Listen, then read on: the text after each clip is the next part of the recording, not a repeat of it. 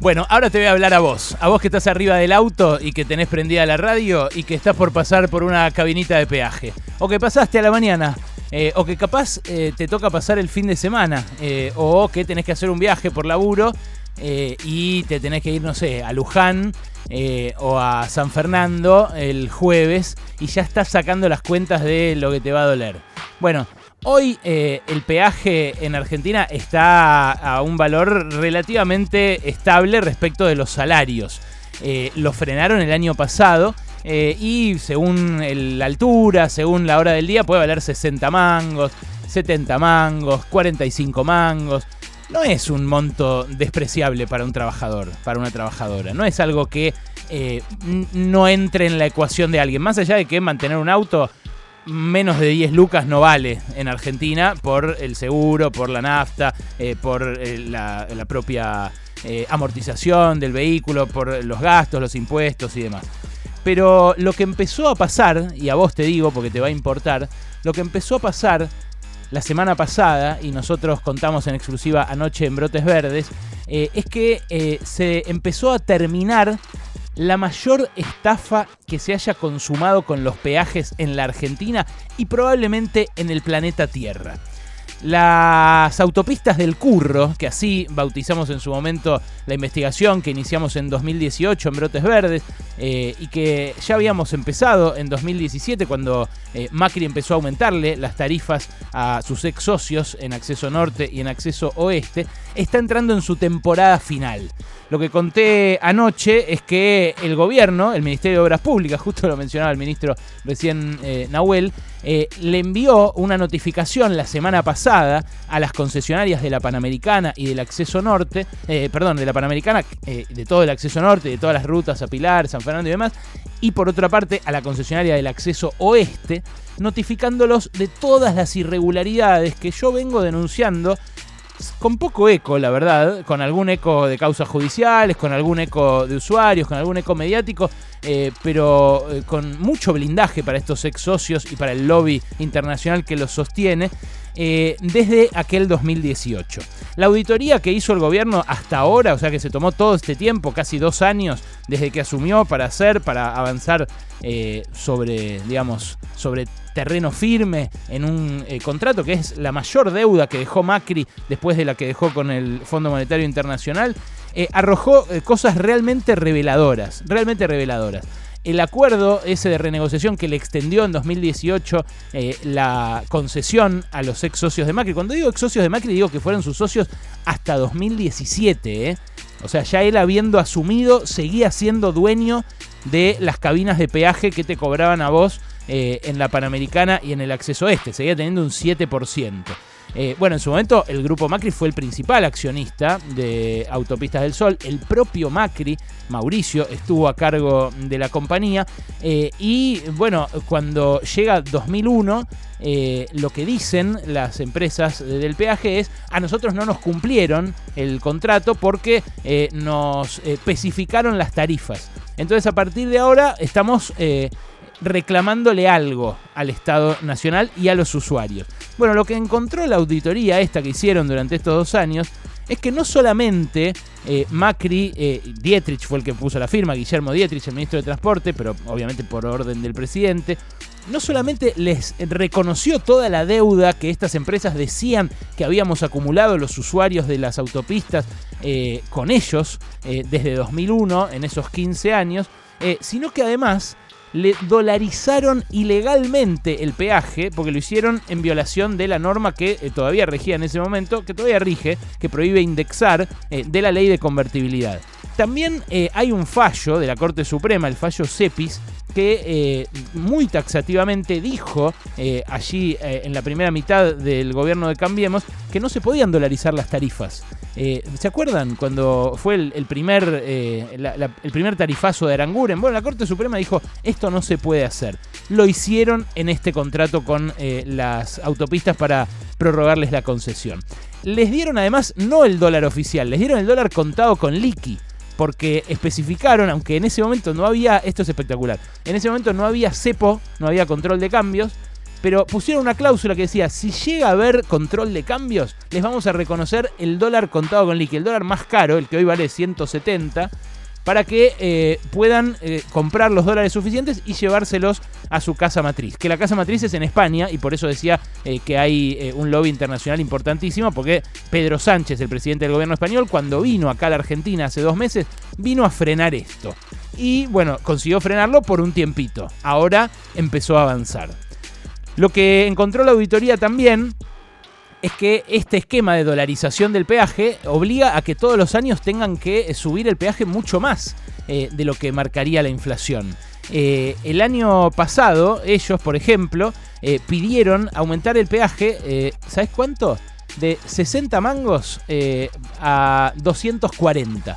y el otro, el que es de 70 mangos, lo querían subir arriba de 250. Eh, el, peaje que pidieron, eso fue el año pasado. El peaje que pidieron este año, este año, ahora en abril, cuando presentaron su plan económico financiero, eh, parece joda, pero lo pusieron por escrito. Lo que pidieron es que el peaje Márquez valga 634 pesos en hora pico. ¿Escuchaste? 634 p. El de acceso este, a la altura de Morón, lo, que, lo querían subir de 53 a 550 pesos. ¿Te imaginas pasar por una cabina de peaje y dejar un yaguareté y un sarmiento? ¿Un 550p? Bueno, esa es la tarifa que pidieron formalmente tanto Autopistas del Sol como el Grupo Concesionario del Oeste con el contrato de Dietrich en la mano, diciendo, che, esto es lo que nos firmaron ustedes hace tres años, en 2018. Eh, bueno, lo que encontró la auditoría también eh, es que en el contrato que firmó Dietrich se eliminó el riesgo empresario. O sea, si alguien se escapa de la, de la barrerita, la pasa así, la, la pisa, por ejemplo, y se va, el Estado le compensa eso que no cobró a la concesionaria. Tampoco tiene la responsabilidad de hacer las obras. Tiene la responsabilidad de hacerlas, pero solo y solo sí cobra lo que ellos dicen que mantenemos como deuda con ellos. Si no, no tienen que hacer ninguna obra y las tiene que hacer el Estado Nacional mientras ellos siguen cobrando.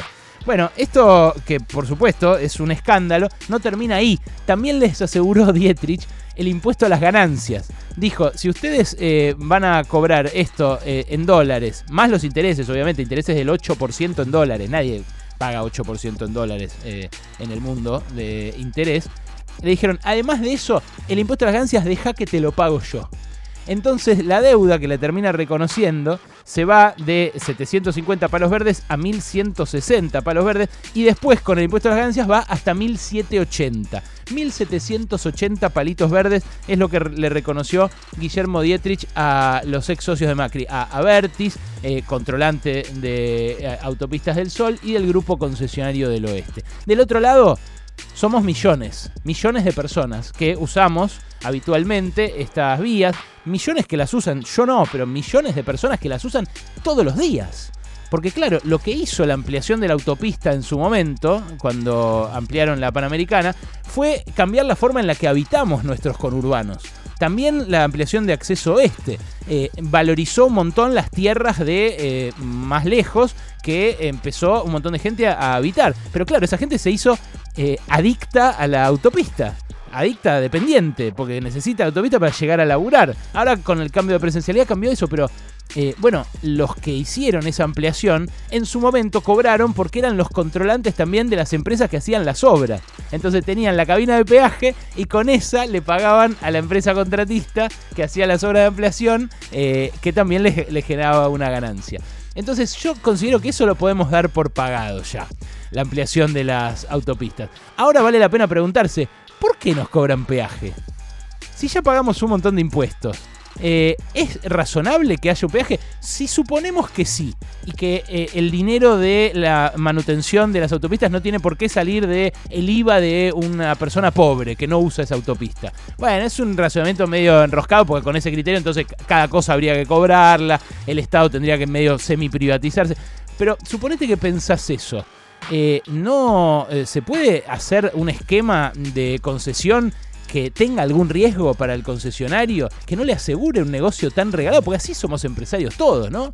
Así cualquiera eh, se convierte en un magnate cuando no corre ningún riesgo, eh, cuando le aseguran que va a cobrar y cuando nadie le dice nada eh, al presentar un proyecto para cobrar 550 mangos, un peaje de los que se usan habitualmente más acá en la Argentina. Bueno, hasta ahora todo esto que venimos denunciando desde que se firmó este convenio en 2018, les decía, el eco judicial que tuvo fue muy tenue, muy tenue.